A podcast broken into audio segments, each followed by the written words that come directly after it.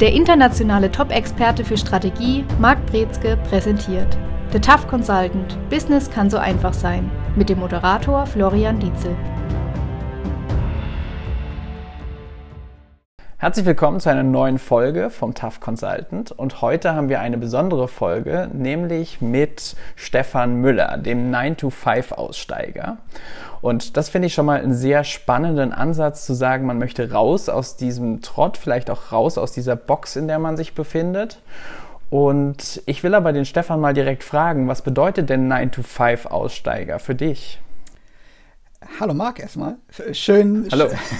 schön bei dir äh, zu Gast sein zu dürfen. Und eine hervorragende Frage. Der 9-to-5-Aussteiger ist natürlich etwas plakativ von mir gewählt, damit man einfach sich was darunter vorstellen kann. Für alle die, die es nicht können, ähm, kann man das so zusammenfassen, dass es äh, tatsächlich eine Abkehr, wie du schon richtig gesagt hast, vom Arbeitstrott ist, von den immer gleich und gleich. Auch ein Stückweise das Ablehnen von gewissen Regeln, die es in dem Bereich gibt, um einfach seinen Arbeitsalltag, sein ja, ich sag mal, seine, seine Arbeitstätigkeit unter den eigenen ähm, Grundsätzen, mit den eigenen Grundsätzen zu gestalten. Und dafür steht der 9-to-5-Aussteiger. Ja, sehr spannend. Also was wir ja auch machen, ist ganz viel diesen strategischen Ansatz immer mal wieder zu verfolgen und zu überlegen, wo komme ich wie hin und nach welchen Regeln möchte ich denn meinen eigenen Erfolg einerseits definieren mhm. und dann im nächsten Schritt auch erreichen? Jetzt hast du auch gesagt, dass man so ein paar Regeln vielleicht ablegen muss oder vielleicht auch mal bewusst nicht befolgen sollte. Was wären das denn für Dinge aus deiner Sicht? Naja, zum Beispiel, wenn man sich im äh, Unternehmenskontext, gerade im größeren Konzernumfeld bewegt, dann hat man ganz oft das Thema Zeitbuchung. Und äh, mich persönlich hat das früher immer sehr, sehr, sehr, sehr gestört, äh, weil ich für jede Minute, die ich im Betrieb war, irgendwie einen Nachweis erbringen musste, am besten faktorierbaren Nachweis. Und äh, das hat mich tatsächlich in meiner Kreativität, hat mich das immer blockiert, weil äh, ja, es, es, fühlte sich wie eine Fessel an, die ich immer da hatte äh, am Fuß. Und Sowas zum Beispiel habe ich heutzutage gar nicht mehr. Ich muss zwar auch aufpassen, dass ich nicht zu viel arbeite. Äh, das ist natürlich auch eine etwas, äh, etwas eine, eine Sache, die gerade bei Selbstständigen dann auch ganz gerne mal passiert.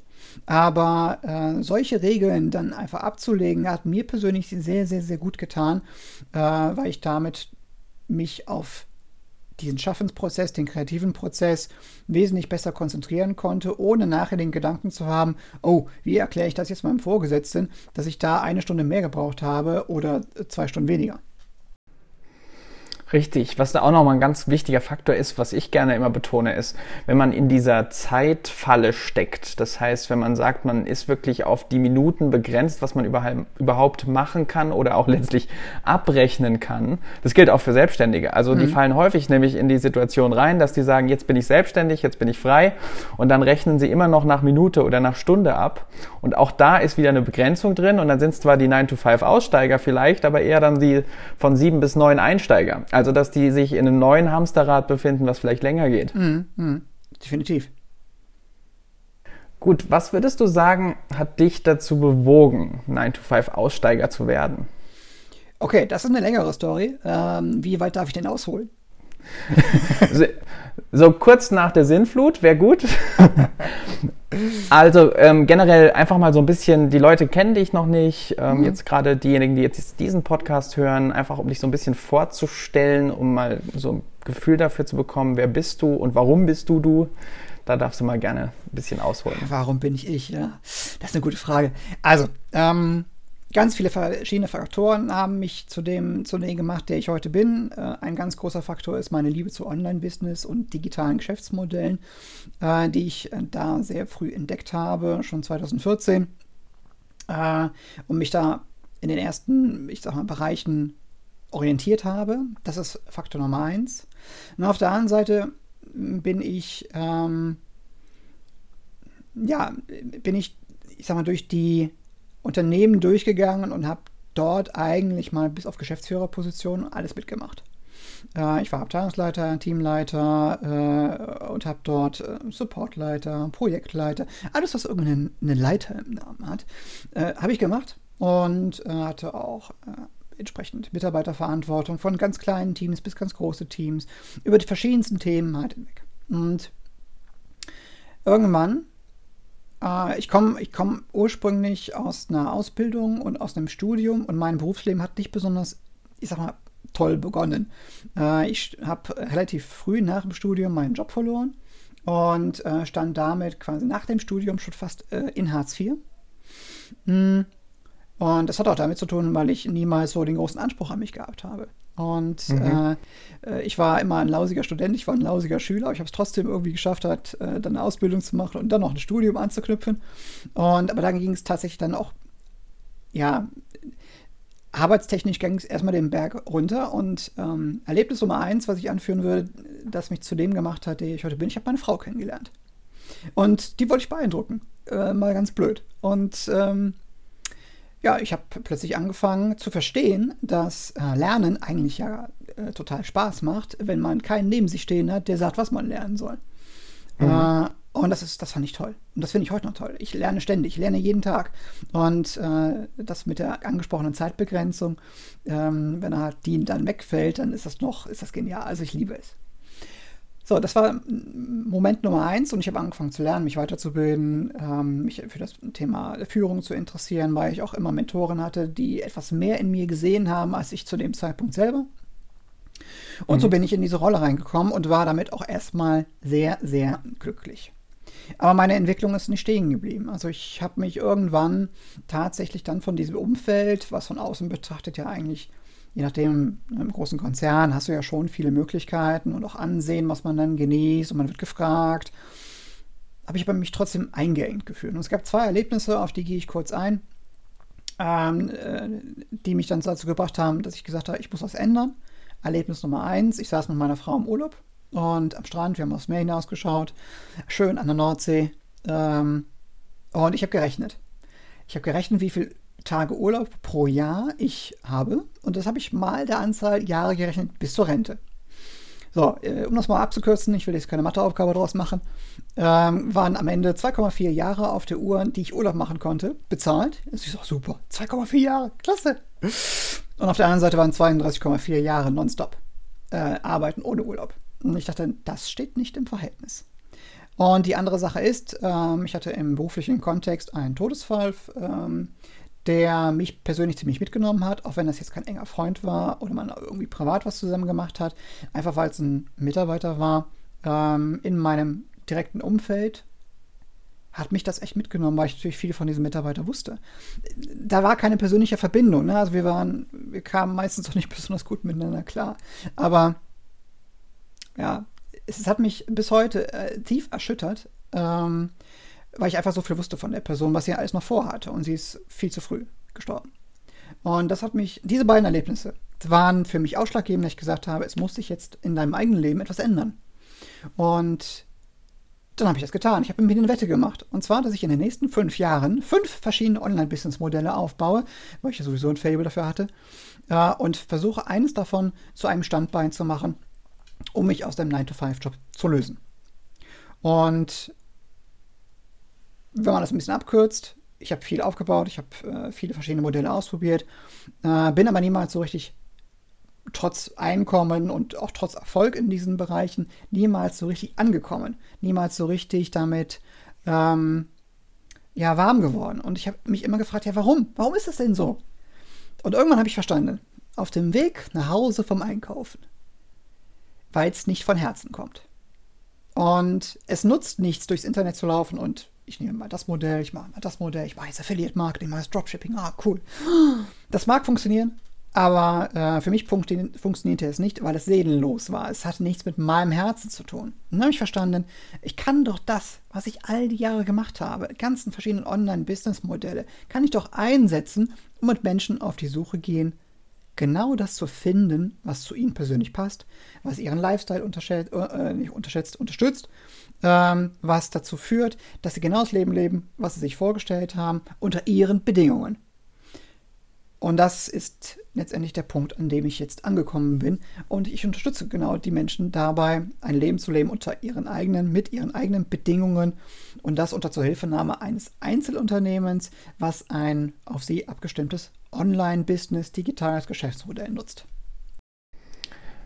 Das ist eine sehr faszinierende Story. Das ist auch was, was ich besonders schätze, wenn diese, diese Lektionen, die man mitnimmt, nicht einfach was sind und ganz viele hört man immer davon sprechen. Man muss das machen, das sind die sieben Prinzipien, das sind die 28 Schritte zum Erfolg, mhm. die dann hier angepriesen werden. Aber wenn es stattdessen auf eigenen Situationen, manchmal banal, manchmal doch auch einschneidend, die Lektionen sind, die dann einem weiterbringen. Das ist das, wo meistens auch die meiste Motivation dann hinten dran steckt mhm. und wo auch dann der meiste Erfolg wartet. Mhm. Und was man auch hier schön sehen kann, ist, dass man einerseits die positive Seite hat, also im Urlaub zu sitzen, schön aufs Meer zu gucken und festzustellen, ja, irgendwie ist das jetzt limitiert. Also so eine Mischung aus positiv, negativ. Mhm. Mhm. Und der Todesfall ist natürlich was, was auf jeden Fall gravierend ist, was einen berührt und was einen auch nochmal wachrüttelt, weil es doch auch nochmal zeigt, wie, ja, unvorhersehbar das Leben ist mhm. und auch wie kurz es sein kann. Also auch wie, wie man dann irgendwo steht und merkt, was will ich eigentlich mit meiner Zeit anfangen? Was will ich machen? Was will ich erreichen? Und wie will ich die Zeit verbringen, die ich habe? Mhm. Und das ist auch der Punkt, wo die Motivation sitzt. Und ich glaube, jetzt hast du auch einen ganz wichtigen Punkt noch eingesprochen, jetzt für die so zweite Hälfte von der Folge wo wir jetzt mal drüber sprechen, ist, was ist so der Kern von dem Ganzen? Also was ist der Hintergrund für den Erfolg? Und es ist nicht eben das Modell oder das Wie, das man suchen kann, hm. sondern es ist das, was hinten dran steckt, dieses authentisch sein. Genau. Was würdest du sagen, wenn du jetzt mit Leuten sprichst, die gerade sich überlegen, sich selbstständig zu machen, die vielleicht ähm, schon lange mit sich hadern? Was ist deine Empfehlung? Ähm, meine Empfehlung ist, den Blick abzuwenden vom Außen, was es alles für tolle Möglichkeiten gibt, was man alles machen müsste, äh, und den Blick zunächst einmal ins Innere zu lenken äh, und sich tatsächlich darüber klar zu werden, wie man seine Zeit, die man hat, von der man nicht weiß, wie, wie viel man tatsächlich hat, wie man die verbringen möchte. Und was da hilft, ist sich darüber klar zu werden, was denn die eigenen Stärken sind, was die, was die Talente sind, mit welchen Menschen man sich auch umgeben möchte, äh, äh, was einem Energie raubt, was Tätigkeiten sind. Ich meine, wir alle müssen Dinge tun, die wir jetzt nicht besonders gerne tun. Ich sage nur Steuer. Also ist bei mir zumindest so. Ähm, aber trotzdem, das, das halt, spielt halt eine, eine, Rolle, ob ich den gesamten acht Stunden Arbeitstag mit so etwas verbringe oder ob ich das mal eben äh, im Monat in zwei Stunden erledigt habe. So, und das ist der Kern weg von dem Blick nach außen. Was gibt es da für Abkürzungen? Was gibt es da für, für irgendwelche Tricks, die ich ne, Lifehacks und sowas, die ich nutzen kann? Und dann den Blick ins Innere, Entschuldigung, äh, den Blick ins Innere richten und äh, sich darüber klar werden, was man wirklich will. Das ist der erste Schritt, um auch tatsächlich Authentizität aufzubauen. Und der zweite Schritt ist, diese nach außen zu tragen. Und da kann es einem mal wirklich herzlichst egal sein, ob es da draußen Menschen gibt, die einen vielleicht nicht gut finden, die einen vielleicht irgendwie, irgendwie ab, irgendwie komisch, seltsam finden. Mich, mich finden persönlich wahrscheinlich auch ganz viele Leute komisch. Das ist aber auch vollkommen in Ordnung, weil ähm, ich muss nicht jeden ansprechen. Und da liegt die Magie drin. Und dann plötzlich für sich selber zu stehen, mit dem, was man möchte, dafür einzustehen, das, das zu akzeptieren, nimmt unheimlich viel Druck von einem in dieser Gesellschaft. Und das ist so etwas Tolles, was ich mir für viele, viele Menschen wünsche. Das ist was, was glaube ich auch ganz viele nicht machen, sich wirklich mal mit der Frage zu beschäftigen, was will ich, was kann ich, worin bin ich gut, was macht mir Spaß. Mhm. Also dieses, dieses sich mal wirklich mit sich selbst zu beschäftigen und mal tief reinzuschauen was ist der Fokus oder der Faktor, der mir wirklich Freude bereitet, der mich erfüllt? Und was sind vielleicht Dinge wie Steuer, die ich auslagern möchte, die ich vielleicht wirklich reduzieren möchte oder am liebsten einem Steuerberater abgeben möchte, dass ich nie wieder dieses Wort hören muss? Oder nur einmal im Jahr zum Unterschreiben, aber grundsätzlich gesagt. Ja. Und das ist was, was, glaube ich, ein ganz wesentlicher Faktor ist, was auch ein bisschen Mut erfordert. Würdest, mhm. würdest du da zustimmen? Äh, Mut ist äh, aller Verwandlung erster Schritt, äh, sage ich da an der Stelle immer. Und aber Mut alleine, also Mut ist der erste Schritt. Punkt. Der zweite Schritt ist, so ein in sich hineinhorchen funktioniert immer besser, wenn man außerhalb noch einen neutralen Punkt hat, wie zum Beispiel ein Coach, jemand, der einen berät. Das, das muss nicht notwendiger jemand, notwendigerweise wie ich jemand sein. Das kann auch ein Freund sein, das kann auch die Familie irgendwie sein. Aber es hilft, wenn es eine neutrale Person ist, die einen nicht besonders gut kennt, weil die kann Fragen stellen, die dann tatsächlich eher in die richtige Richtung gehen, als wenn das jemand ist, der durch die persönliche Beziehung zu einem so ein bisschen fehlgeleitet wird, so dieses Bias hat. Ähm, der möchte einem vielleicht gar nicht so auf den Kopf hinzusagen, was man vielleicht gerade verkehrt macht oder wie auch immer. Ja, und das ist der Punkt, wo ich sage, Mut ist aller, aller Verwandlung. Anfang, das brauchen wir unbedingt. Auch in jeder Facette eines kleinen Unternehmens brauchen wir Mut trotzdem. Aber dann sich jemand an die Seite zu holen und von dem zu lernen ähm, und durch diesen den ich sag mal, diese, diese innere Suche zu starten, ähm, das hätte ich persönlich viel früher machen sollen. Also anstatt am Strand zu sitzen, mir zu überlegen, welche Modelle ich jetzt aufbaue, hätte ich mir sofort jemanden suchen sollen, der mit mir diesen Prozess durchgeht. Und dann wäre ich auch wesentlich früher an dem Punkt, äh, wo ich heute bin. Ja, also so eine neutrale Seite, die dann doch einen nochmal aufbaut, beziehungsweise auch mal durchwühlt, mhm. dass da vielleicht Dinge an die Oberfläche kommen, an die man so gar nicht gedacht hätte, die richtigen Fragen stellt, kann was sehr, sehr Bewegendes und auch was sehr Förderndes sein. Ja. Und gerade auch, wenn man jemanden hat, bei dem man weiß, das Mindset passt. Also mhm. jemand, der weiß, es funktioniert und weiß auch, wie es funktioniert. Vielleicht noch nicht hundertprozentig jeden Schritt. Aber auch wenn ich sage, ich möchte irgendwie Bergsteiger werden und möchte jetzt einen Gipfel erklimmen, brauche ich einen Trainer, der das schon mal gemacht hat, zumindest weiß, wie da das dann aussieht und was da auf mich zukommt. Ja, genau. Ja. Genau, korrekt.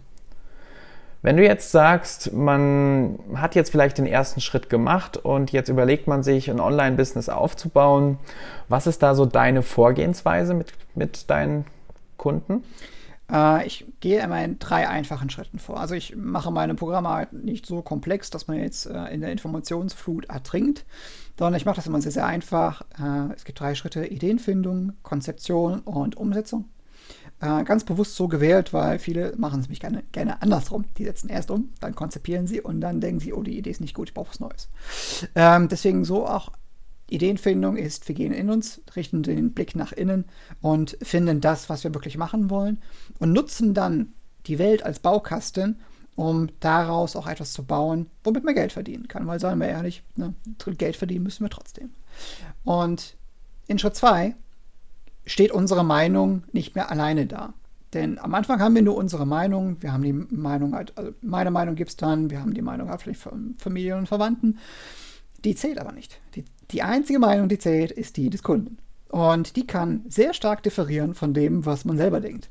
Gerade im Internet ist nämlich das Internet, äh, was kaum jemand so richtig ausspricht, immer, nämlich sehr, sehr kontraintuitiv. Und einfach um da herumzuarbeiten, müssen wir anfangen, mit unserer Zielgruppe zu sprechen, die wir natürlich vorher festgelegt haben. Das heißt, wir gehen dorthin, wo diese Zielgruppe ist. Wenn die auf Facebook ist, gehen wir auf Facebook. Wenn die auf Instagram ist, gehen wir auf Instagram. Wenn sie nicht dort ist, gehen wir da nicht hin ähm, und sprechen mit den Leuten. Wir stellen uns vor, Co-Creation nennt man das.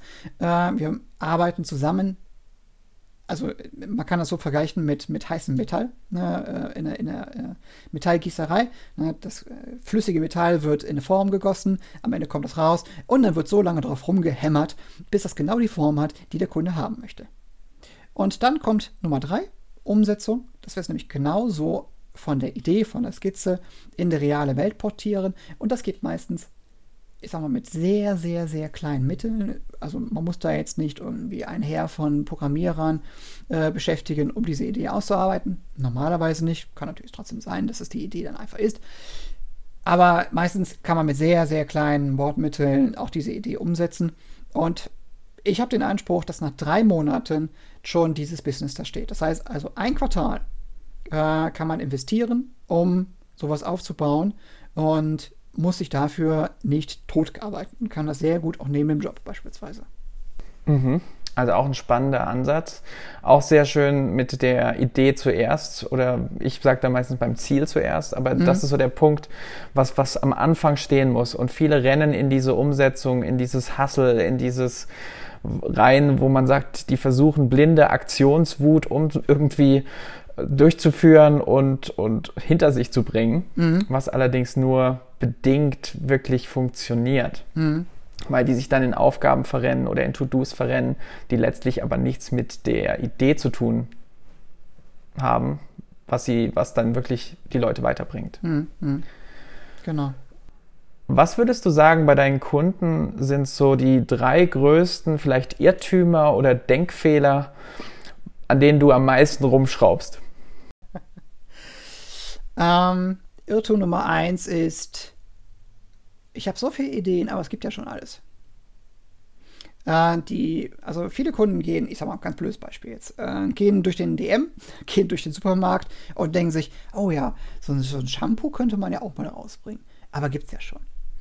So. Ne? Äh, gucken durchs Internet und sehen, dass da jemand berät zu dem Thema XY. Oh, ja, hm, Mist, gibt's ja schon. Und lassen sich davon unheimlich ins Boxhorn jagen weil sie in dieser Denke feststecken.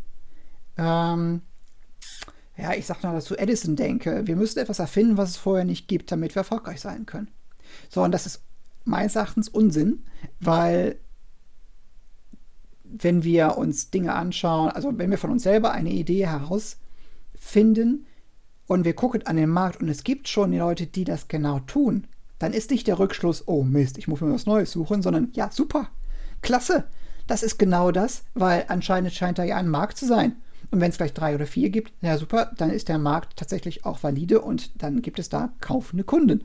Super, dann ist das ein Zeichen für die Idee und nicht dagegen.